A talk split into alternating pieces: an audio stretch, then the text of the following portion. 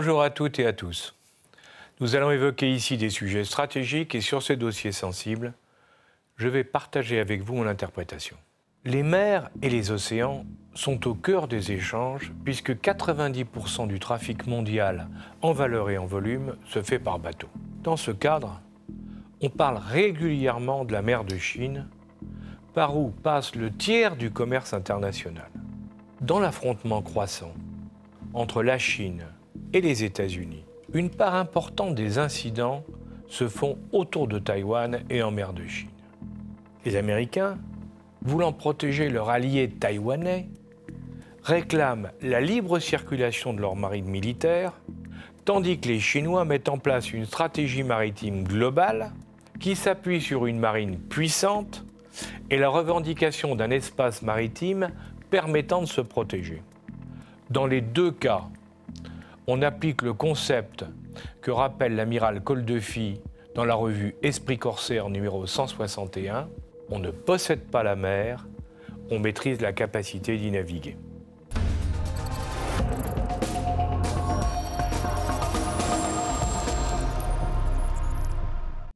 Un peu d'histoire. Quand en 1949, l'armée communiste chinoise de Mao Tse-tung a défait l'armée nationaliste chinoise du maréchal Chiang Kai-shek. Celui-ci s'est replié avec ses partisans sur l'île de Formose. C'était un territoire occupé par les Japonais jusqu'à la fin de la guerre, qui avait été donné à la Chine par les Alliés. Tandis que Mao proclamait la République populaire de Chine le 1er octobre 1949, le maréchal, qui était appuyé politiquement et financièrement par les États-Unis, s'est déclaré le 1er mars 1950 président de la République de Chine, avec la ferme intention de revenir sur le continent. Mais devant la montée en puissance de la Chine populaire, il signa en 1954 un traité de défense mutuelle avec les États-Unis. Bien entendu, celui-ci fut dénoncé avec vigueur par les communistes chinois, qui considéraient Taïwan comme faisant partie de la Grande Chine depuis son attribution en 1945. En 1971, l'ONU vota le remplacement de Taïwan par la Chine populaire comme membre de l'organisation, considérant qu'il n'y avait qu'une seule Chine et que le plus important des deux devait la représenter. Ceci a affaibli durablement la petite République, d'autant qu'à cette époque, les Américains se rapprochèrent de Pékin.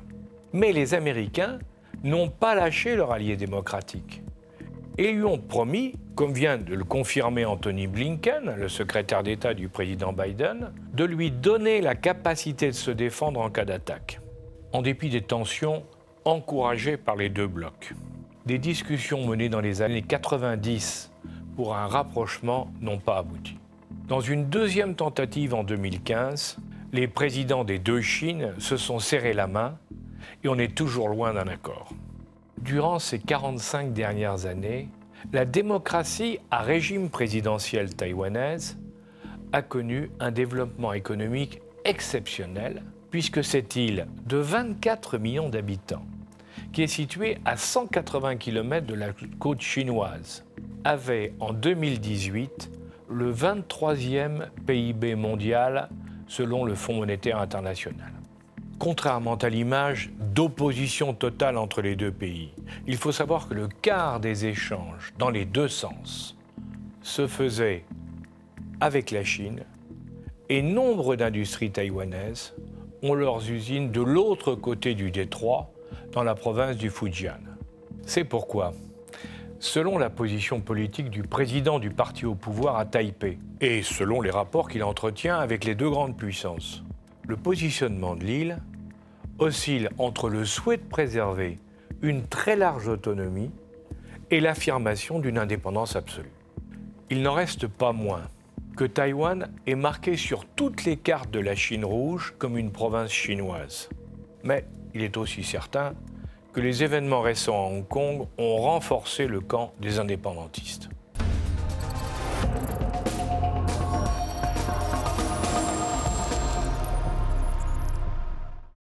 Comme l'a rappelé en octobre 2018 dans Défense et Industrie, Marc Julienne, chercheur associé à la Fondation de la recherche stratégique. les Chinois n'avaient jusqu'en 1980 qu'une défense côtière visant à repousser des attaques venues de Taïwan et celles plus au nord venues de Russie. Depuis 1980, tout a changé, car la stratégie chinoise est devenue globale sous l'impulsion de l'amiral Liu Waking. Elle est construite autour de trois objectifs. La défense côtière, la défense active des mers proches, s'inscrivant dans la protection de la souveraineté des intérêts maritimes en temps de paix, et la capacité de combat naval avec riposte nucléaire en cas de guerre. Le deuxième objectif correspond aux espaces maritimes se trouvant à l'intérieur de la première chaîne d'îles autour de la Chine constituée de l'archipel japonais, Taïwan, les Philippines, Brunei, l'Indonésie et la Malaisie. Considérés comme une sorte de mer intérieure, ils sont définis par ce que les Chinois appellent la ligne des neuf traits, qui a été fixée unilatéralement par eux en 1947. Ce deuxième objectif inclut également la protection des voies de communication maritime, dont le détroit de Malacca, car la Chine en est actuellement totalement dépendante pour ses exportations et ses approvisionnements. S'y ajoutent les opérations militaires autres que la guerre, comme par exemple la piraterie ou l'évacuation de ressortissants. Lors de la crise de 1995-1996 dans le détroit de Taïwan, les Chinois ont subi la domination totale des groupes aéronavals de la 7e flotte de l'US Navy. Cette humiliation les a indiscutablement encouragés à construire une marine auturière projetable sur tous les océans. Elle a été présentée dans une optique défensive et de développement pacifique jusqu'à fin 2012 et l'arrivée du président Xi Jinping. Les livres blancs de 2013 et 2015 ont ensuite amplifié le rôle de la marine, qu'on appelle la plan, dans la capacité de s'emparer et de conserver la supériorité navale, d'être en mesure de contrôler les voies de communication maritime en mer de Chine en temps de guerre, de combattre dans les mers proches et de disposer d'une puissante capacité nucléaire. Alors que le budget de défense américain total a augmenté de 6,3% du PIB, soit 728 milliards en 2020. Celui de la défense chinoise est passé de 5,9 à 5,2% du PIB chinois, soit 260 milliards en 2020. Pourtant, la croissance et la modernisation des équipements de la marine chinoise sont impressionnants. En 2019, la Chine a construit en une année de temps de paix plus de bâtiments que les États-Unis en quatre ans de guerre de 1941 à 1945.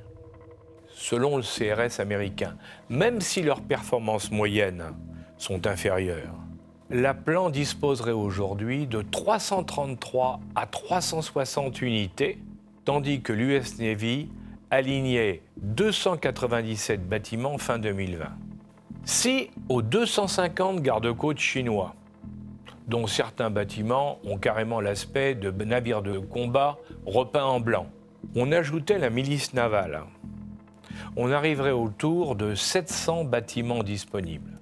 À titre de comparaison, on peut ajouter que sur la base de 2019, tous les trois ans, la Chine construit l'équivalent de la flotte militaire française, qui est la première de l'Union européenne. Face à cette situation, l'US Navy a demandé une augmentation budgétaire de 60 milliards de dollars pour atteindre un budget annuel de 200 milliards de dollars, soit l'équivalent des 4 cinquièmes du budget total de la défense chinoise. Et son objectif est de posséder plus de 530 navires de guerre en 2050. Certes, comme l'analyse Guéric Poncet dans Le poids du 2 mai, elle a encore des faiblesses. Les systèmes d'armes défensives de nouvelle génération, les technologies de l'information, la formation et l'entraînement, l'interopérabilité entre les navires, le commandement et les autres armées, en particulier avec la composante aérienne. Mais elle s'améliore rapidement. Si l'on en juge par les trois nouveaux bateaux mis en service le 23 avril à la base navale de Sanya, et ceci est confirmé par l'amiral Pierre Vendier, chef d'état-major de la Marine nationale, reconnaissant qu'il leur manque le savoir-faire opérationnel détenu par les marines occidentales, mais qu'ils s'organisent pour l'acquérir.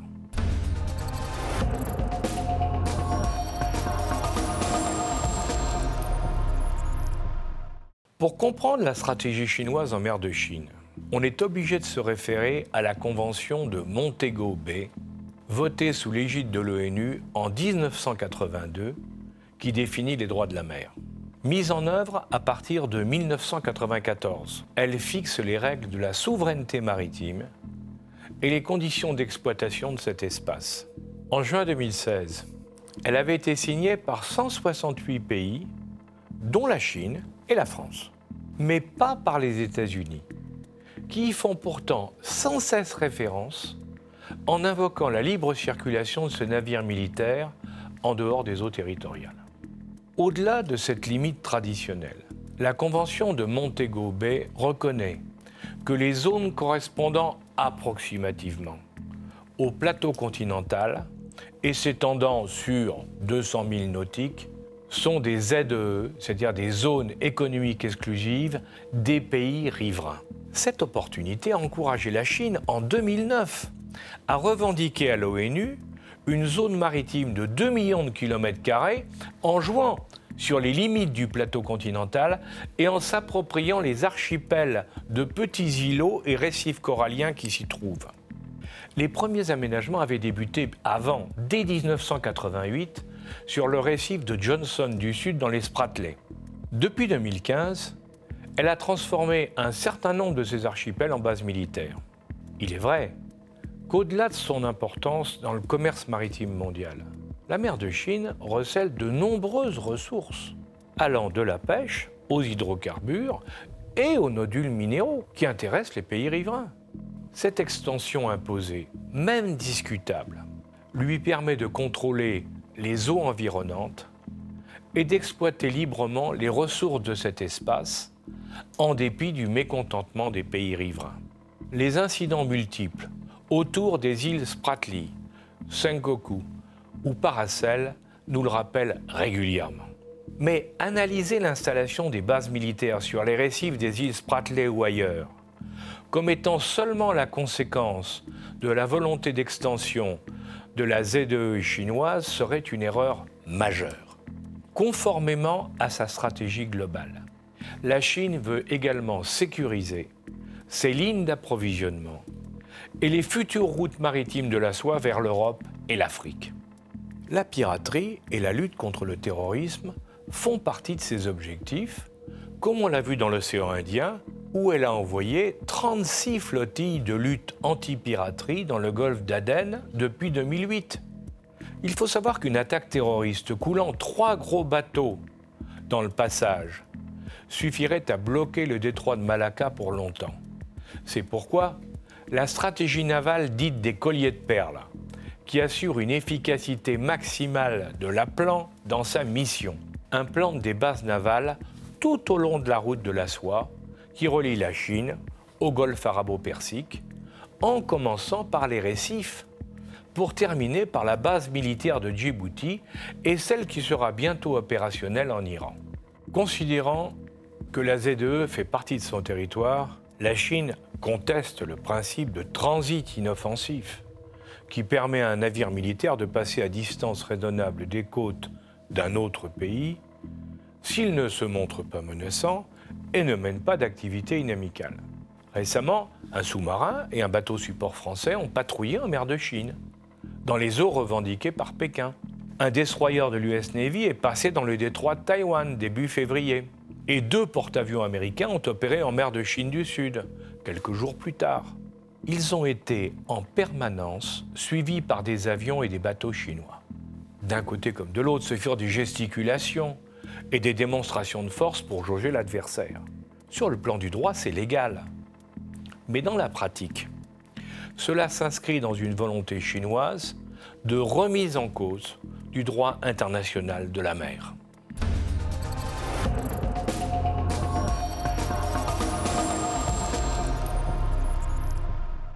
Nathalie Guibert, dans Le Monde du 5 mars, constate qu'en affichant ainsi sa souveraineté en mer de Chine du Sud, Pékin fait prévaloir des droits dits historiques sur les règles internationales. Ce n'est évidemment pas du coup des Occidentaux, qui considèrent que la ZEE donne des droits souverains sur l'exploitation, mais pas sur la souveraineté. L'amiral Christophe Prazuc, directeur de l'Institut de l'océan de l'Alliance, Sorbonne Université, juge normal que chacun essaie de tirer avantage du droit. Le problème est qu'on ne trouve pas de compromis.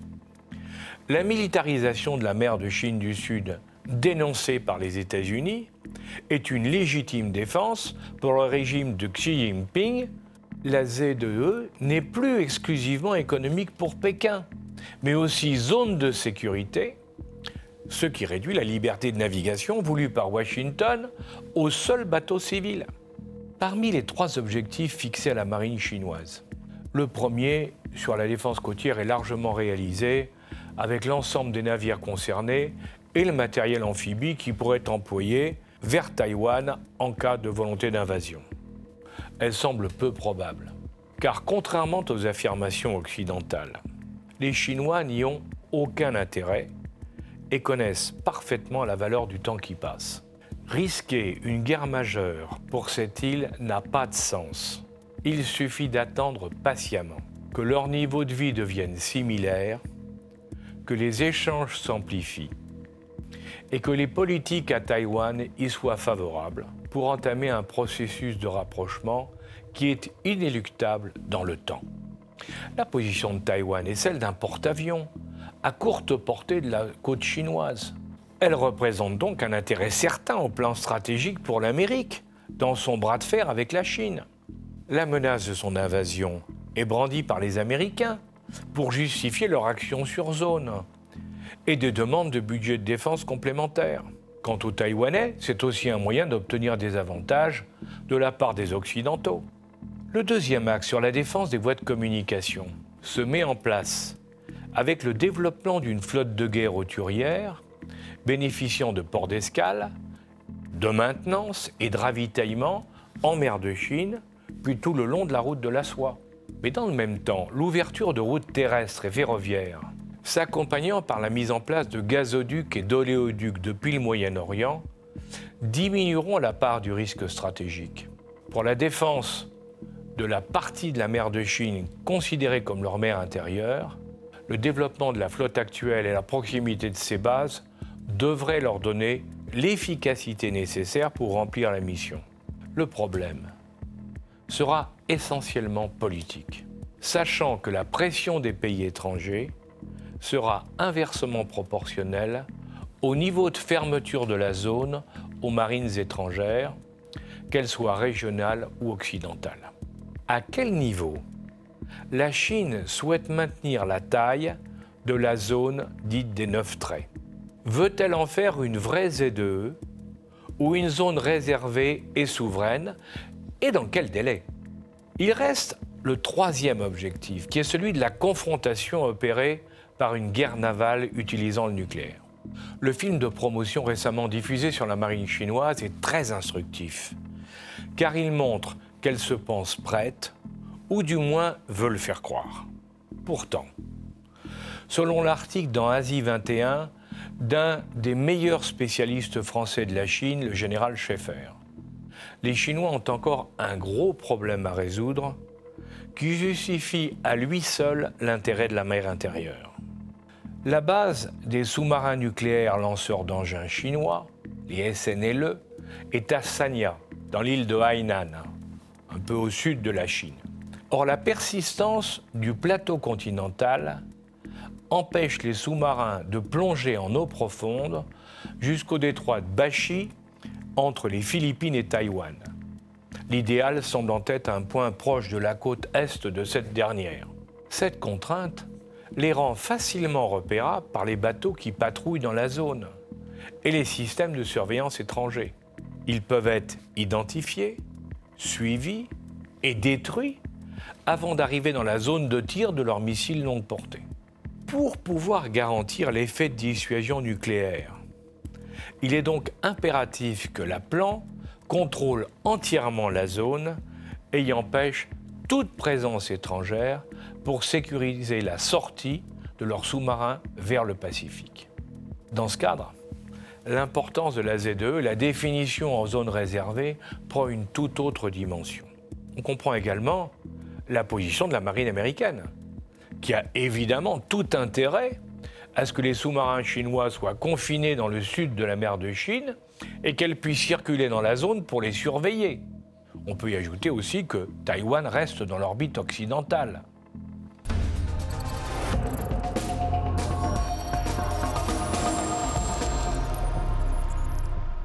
Comme l'explique très clairement François Martin dans son article du 17 mars 2021 dans Smart Reading Press, si demain un conflit ouvert se produit entre la Chine et les USA, on peut penser qu'il se déroulera dans la mer de Chine du Sud, car cette zone est totalement stratégique pour les deux puissances.